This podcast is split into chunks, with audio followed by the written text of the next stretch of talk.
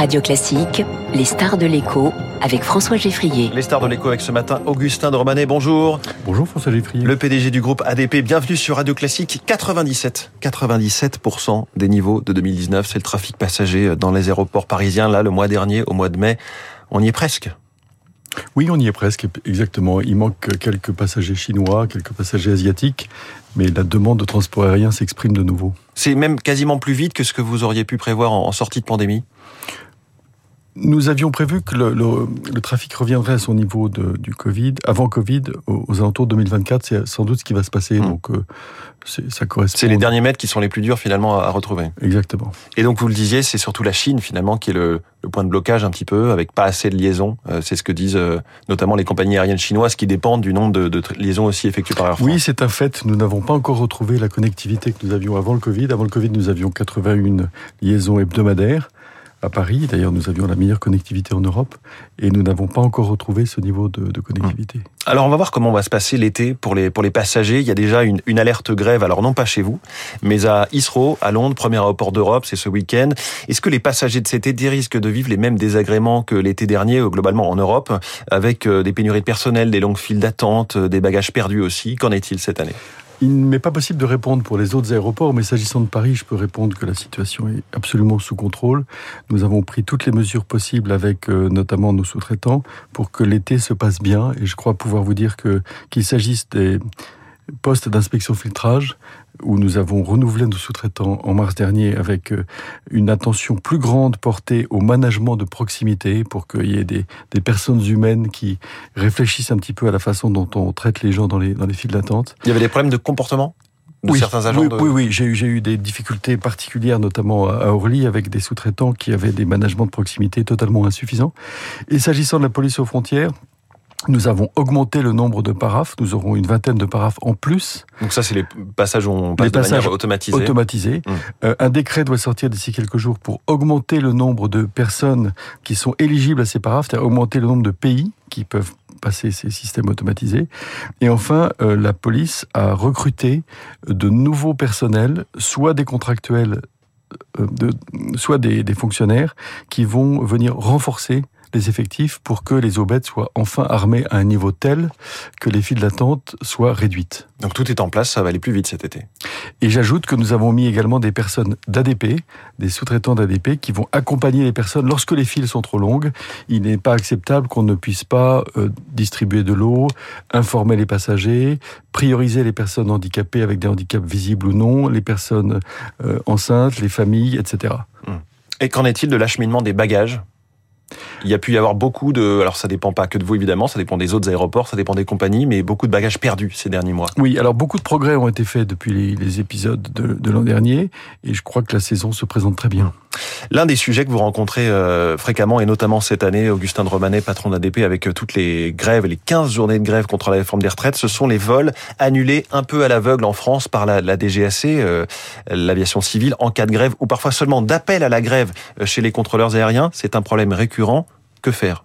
Oui, c'est une difficulté qui est notamment soulevée par les compagnies étrangères qui survolent la France. Il y a une exaspération hein, qui a été, qui a voilà. été formulée comme Et ça. Quel est, quel est le sujet? Le sujet, en réalité, ça n'est pas tellement de remettre en cause le droit de grève, il n'est pas question de le faire, ça n'est pas du tout de modifier le service minimum, c'est simplement de prévenir. Qu'est-ce qui est pénible pour un passager?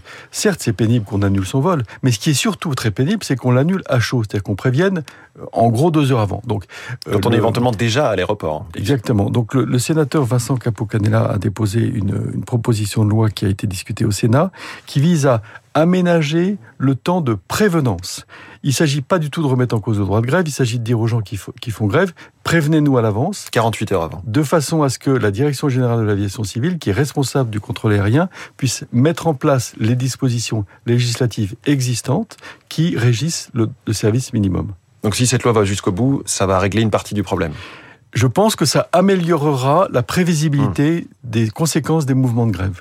Parlons du salon du Bourget, c'était vraiment euh, l'euphorie cette semaine. Euh, je dis c'était, mais les journées grand public commencent ce matin, aujourd'hui jusqu'à dimanche au Bourget, tout le monde peut y aller. Le grand salon, euh, tout le monde ne parle que de décarbonation, euh, comme si on avait déjà gagné la bataille. ADP euh, y prend sa part évidemment. Concrètement, vous êtes en train de revoir complètement votre approvisionnement en, en kérosène pour supporter la montée en charge de ce qu'on appelle le SAF, le kérosène vert Oui, nous, sommes des promoteurs de ce qu'on appelle les carburants d'aviation durable, Sustainable Aviation Fuel, depuis plusieurs années et nous sommes évidemment très heureux que le gouvernement ait, ait lancé ce plan de soutien au carburant durable avec euh, l'annonce faite par le président de la République euh, chez Safran la semaine dernière.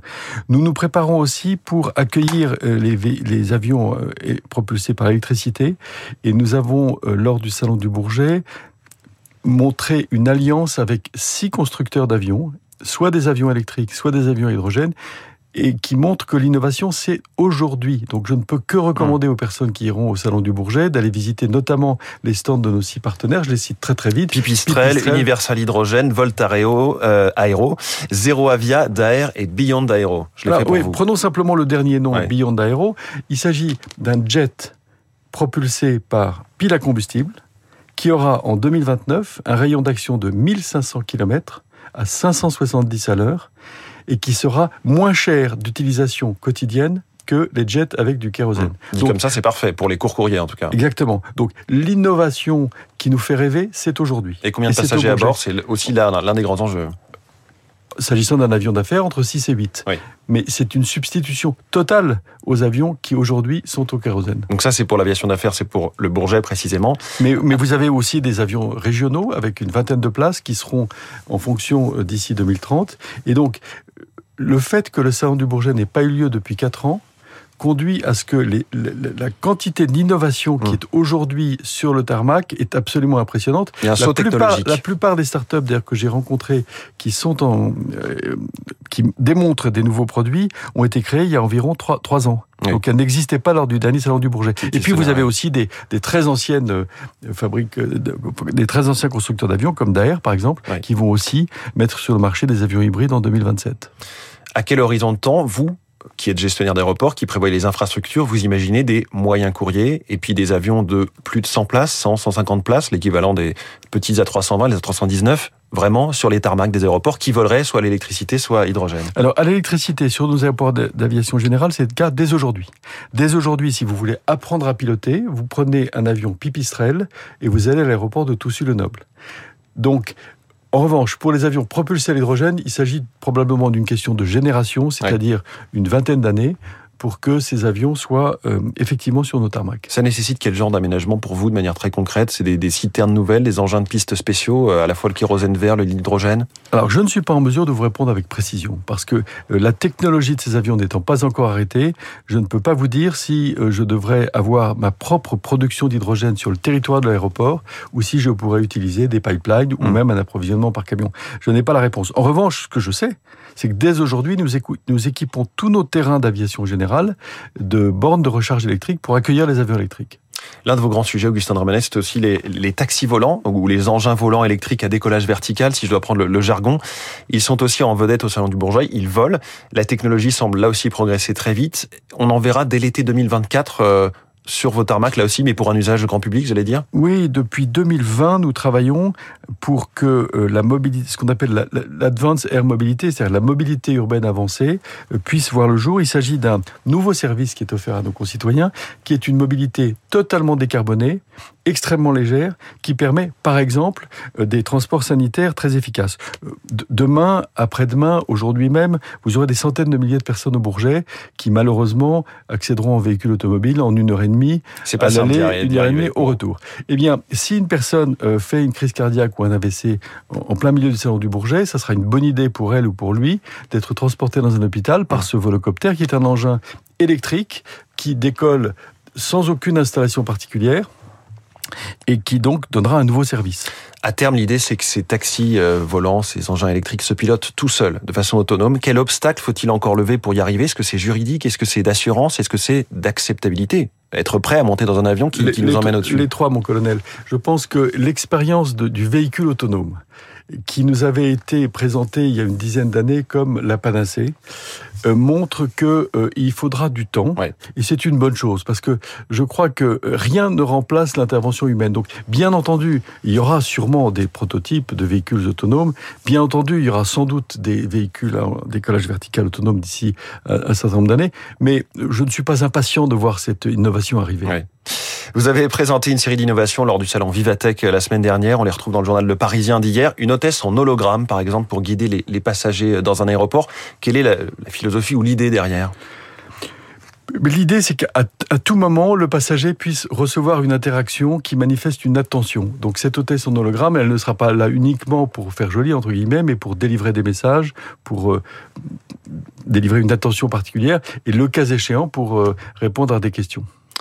Dernière chose, est-ce qu'on est en train d'assister à une nouvelle bataille féroce entre le train et l'avion dans les années à venir? On sait qu'il y a souvent des, des, des questions, des, des, polémiques sur le financement, notamment est-ce que l'un doit payer pour l'autre? Moi, je pense que cette polémique n'a strictement aucun sens. Et d'autre part, comme vous le savez, je crois à l'universalité budgétaire. Donc, s'il s'agit de financer telle ou telle euh, dépense d'intérêt public, eh bien, pour cela, il y a les impôts généralement quelconques. Je n'ai jamais été un grand ami des affectations, même si je comprends leur symbolisme. Merci beaucoup Augustin Romanet, le PDG du groupe ADP, notre star de l'écho. Très bonne journée à vous. La véritable boussole de la droite française, c'est l'info politique dans quelques